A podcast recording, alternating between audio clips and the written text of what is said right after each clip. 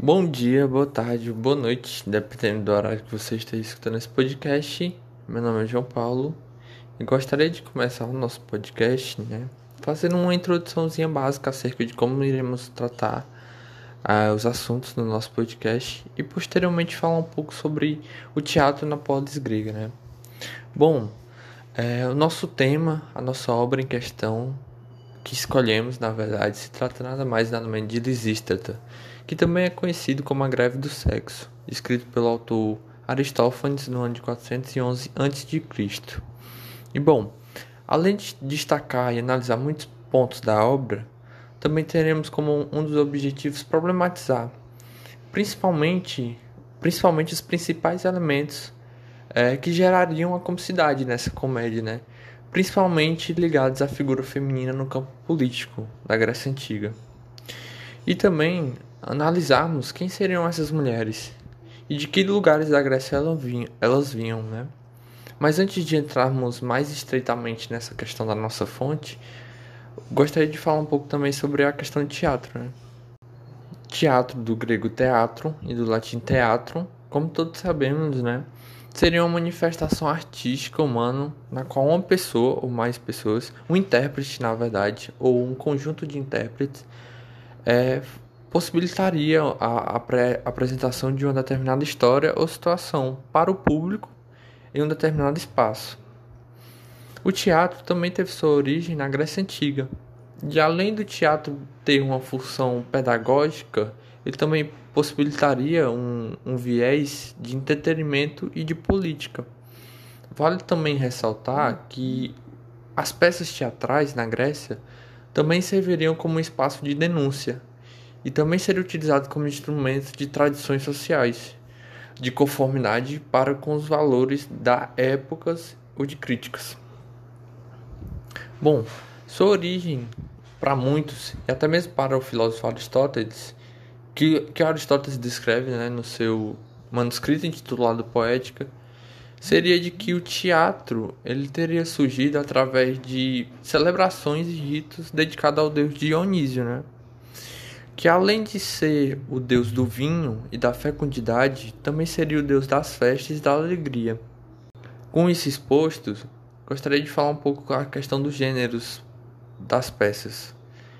Os dois principais gêneros que se destacavam nas peças do teatro grego seriam tanto a comédia como a tragédia, onde para Aristóteles, mas não somente Aristóteles, né, para toda a sociedade grega, eles acreditavam que a tragédia deveria ser o gênero que deveria ser mais exaltado, mais valorizado do que a comédia.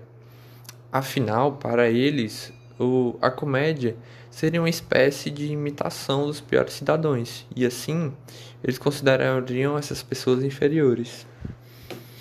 No livro Drama e Sema, de Raymond Williams, podemos perceber que ele descreve também que o teatro era organizado pela polis e o teatro também teria uma duração de cerca de cinco dias, onde três poetas competiriam e apresentariam três tragédias e uma comédia. As mulheres elas não eram consideradas cidadãs da polis, portanto elas não tinham papéis nos espetáculos. E não somente as mulheres, né, como também os escravos e os estrangeiros, metecos. Logo, o, o teatro não era para todos, sim, simplesmente para quem era considerado cidadãos gregos.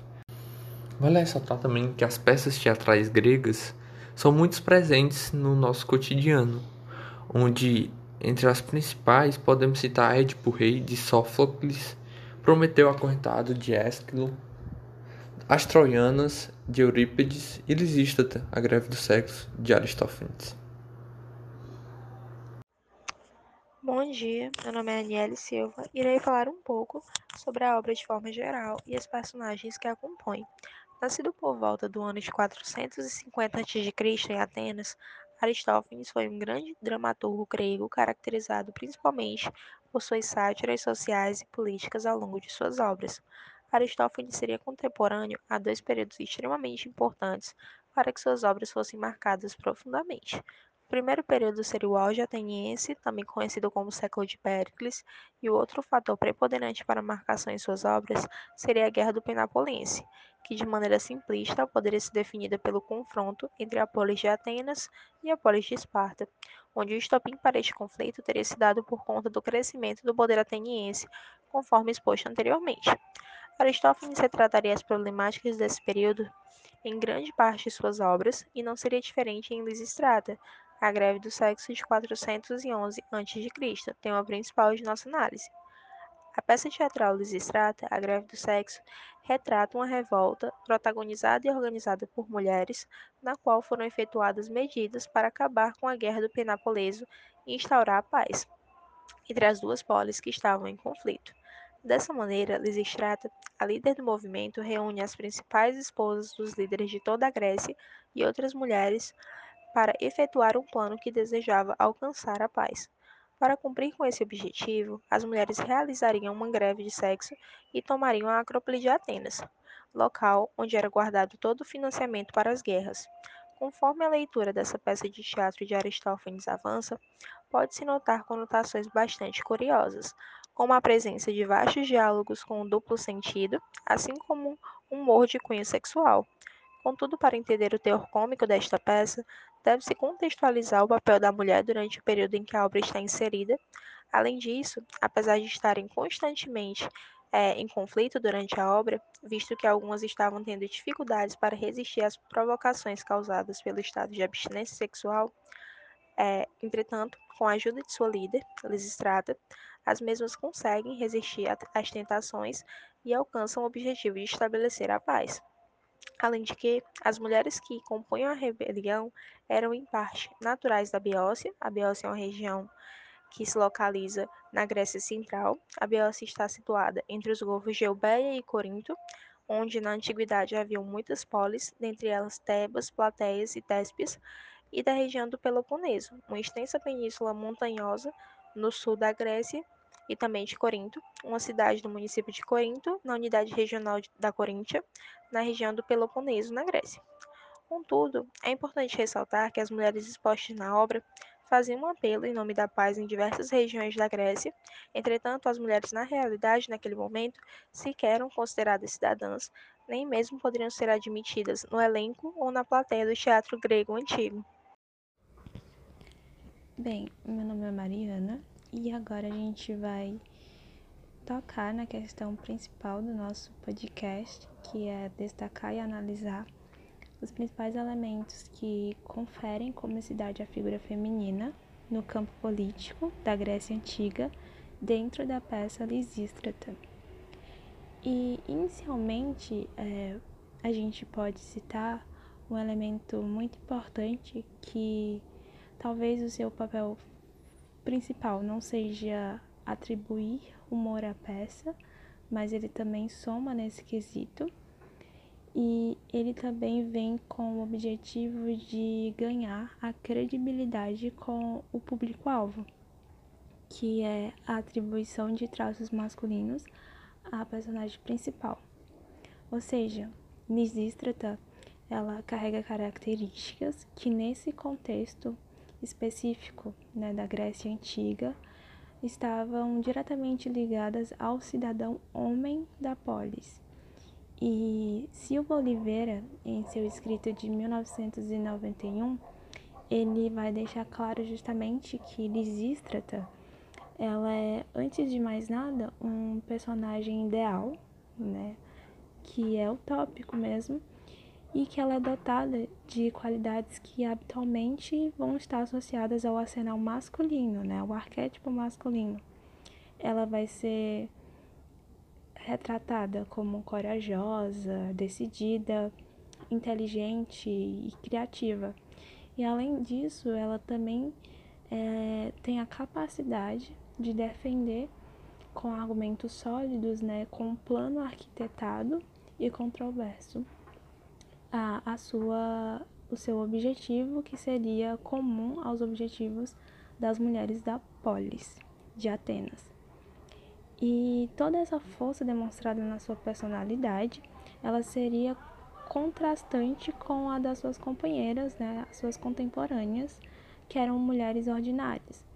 E esse pulso tirânico dado a Lisístrata é o que pode né, conduzir justamente é, ao êxito essa rebelião.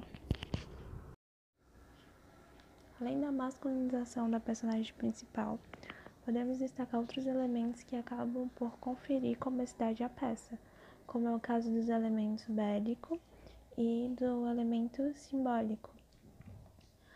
A autora Ana Maria César Pompeu ela destaca muito esses elementos na sua obra, a construção do feminino é, em Lisístrata, e são elementos que ela destaca que na nossa interpretação também são usados como forma de aferir comicidade à figura feminina dentro do campo político na Grécia Antiga.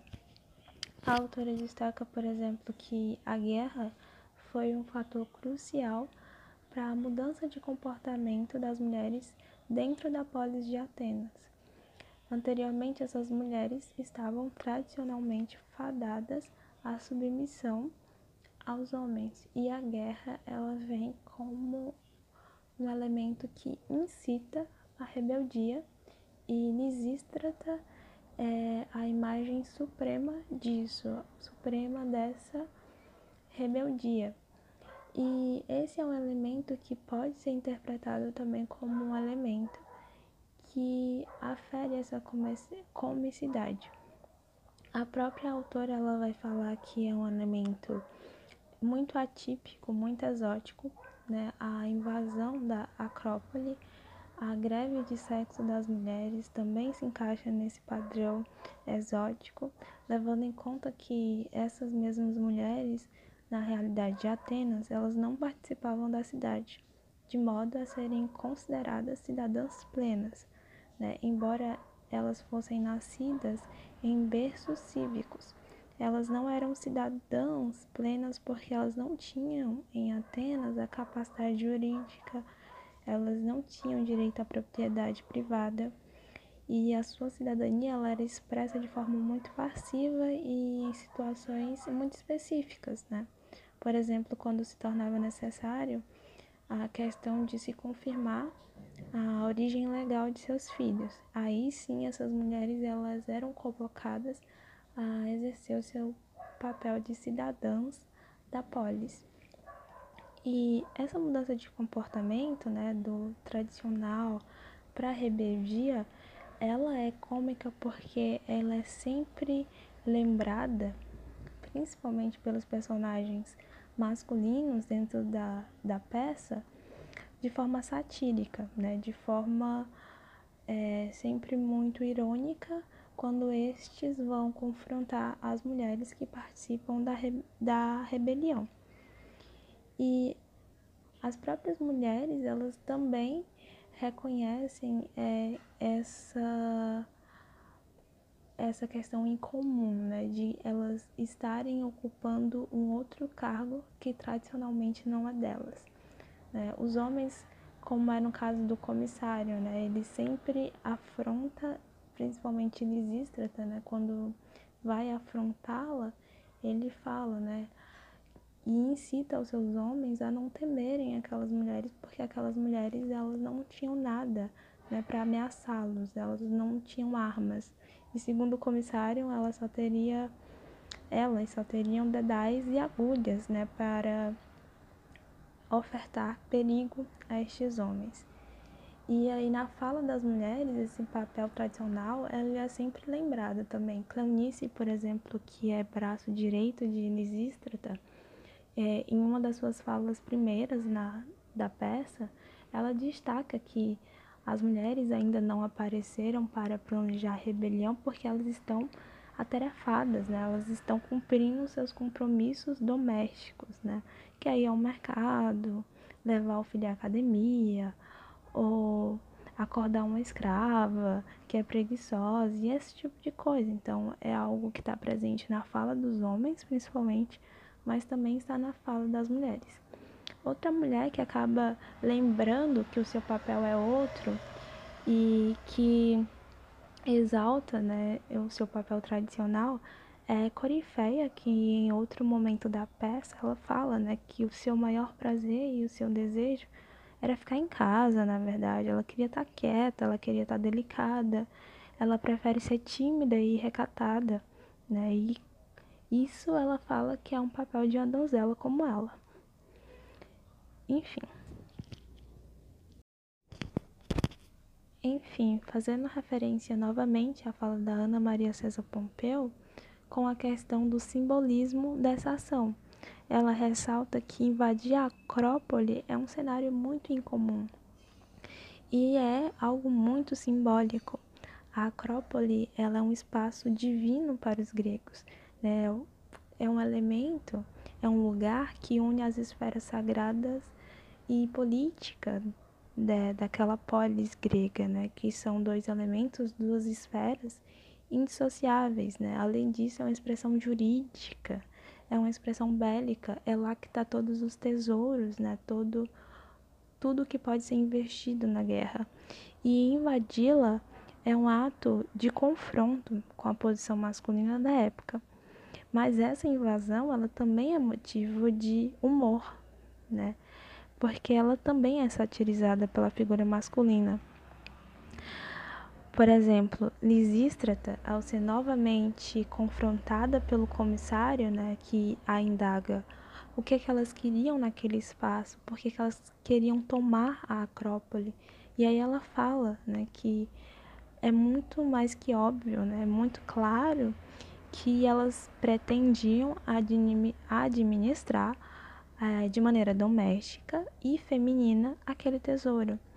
E aí o comissário, de uma forma muito irônica, rebate ela, perguntando, né, indagando se ela vai comprar cebolas e batatas para as pessoas mais pobres. E aí Lisístrata, ela fica extremamente ofendida, né, e rebate que os homens sempre têm esse ar de superioridade como se governar um estado fosse muito diferente de governar um lar, né, o espaço do oikos. E aí novamente o comissário rebate ela de forma muito irônica, falando que é só um tanto diferente.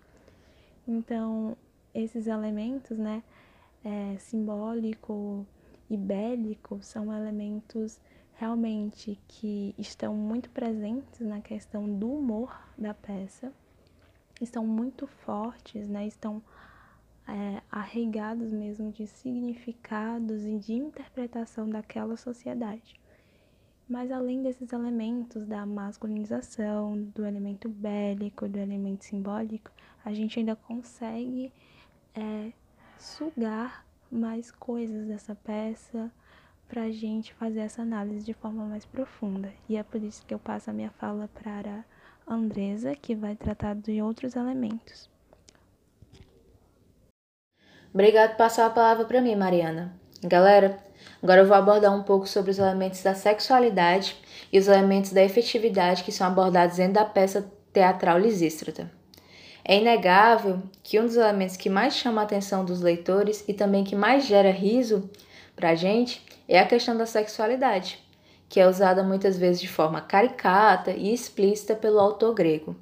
Para a historiadora Ana Maria Pompeu, mesmo que o, Aristófanes, que é o, o autor da peça, seja um comediógrafo crítico em relação ao modelo tradicional de produção da comédia, que colocava muitas vezes as mulheres em lugares de vulgar, vulgarabilidade. Esse autor, ele acaba não abrindo mão do, do apelo ao público e acaba utilizando justamente esses moldes que estão pré-estabelecidos. Para explicar melhor sobre essa questão, eu vou parafrasear essa mesma historiadora. Segundo a historiadora Pompeu, os poetas gregos sempre expressaram certa aminosidade em relação à mulher. Lisístrata é a primeira peça feminina de Aristófanes e também a mais obscena de todas. O comediógrafo herdou o inventário dos recursos mais vulgares e desgastados do mundo da comicidade tradicional. No entanto, ele teve que dosar no nível mais elevado o potencial burlesco da comédia e a intervenção social, de que dependia o reconhecimento do seu papel didático da polis. e dentro desse programa inovador se insere a temática feminina. É interessante que a gente, quando a gente pega a peça para ler, a gente lê Lisístrata, a gente percebe que muitos trechos eles são justamente carregados de duplo sentido e de expressões sobre a própria sexualidade da mulher dentro da Grécia Antiga.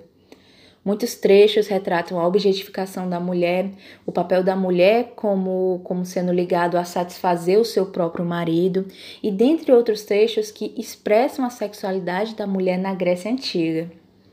Eu acho que o principal exemplo que a gente pode citar aqui dentro desse podcast é em relação a um diálogo que une humor e sexualidade e ocorre entre dois personagens muito presentes na peça, que é a personagem feminina Merrina e o seu marido Sinésias. Bem, além do, do elemento da sexualidade que a gente acabou de trabalhar, outro elemento que também se destaca bastante é a questão do elemento da efetividade do plano da, da Lisístrata e daquelas outras mulheres. Bem, essa peça ela foi escrita durante a Guerra do Peloponeso como forma de protesto contra o sangrento conflito que estava literalmente devastando a Grécia Antiga. A proximidade que a situação retratada na peça trazia para com a realidade do público, que no caso é da guerra e tudo mais, é um componente que, que era muito risível para toda aquela plateia que estava ali pronta para assistir aquela determinada peça. O plano que era posto em ação, ele não se alimentava dos poderes místicos ou de outro mundo na prática. Ou seja, toda a arquitetação daquele plano e também os esforços que eram feitos para, para que ele fosse posto em prática perpassavam apenas a esfera humana por meio dos personagens que foram criados pelo Aristófanes. Uma coisa que eu acho muito interessante pontuar é a questão de que, mesmo que, o, que no final da peça o, o conflito tenha sido cessado, que a, o, todos os homens, os guerreiros, eles tenham concordado em cessar o conflito por causa do, do plano que foi posto em prática graças a Lisístrata, isso só ocorreu na peça, o que já é um fator cômico sendo que na vida real a, a guerra do Peloponeso ela acabou por devastar toda a Grécia antiga. Para finalizar, é muito importante que a gente destaque que as personagens femininas presentes dentro da obra de Lisístrata, elas não buscavam instaurar uma revolução e nem mudança estrutural. Elas não buscavam ocupar de forma permanente aquele espaço político elas apenas buscavam o retorno da normalidade, o retorno do tradicional. Ou seja, elas apenas queriam que os seus maridos parassem de guerrear e voltassem para suas residências, residências no, nas suas polis e tudo mais. Galera, esse foi o nosso podcast, onde nós procuramos realizar uma análise da obra teatral Lisístrata, A Greve do Sexo, do comediógrafo Aristófanes. Bem, muito obrigado por ouvir até aqui.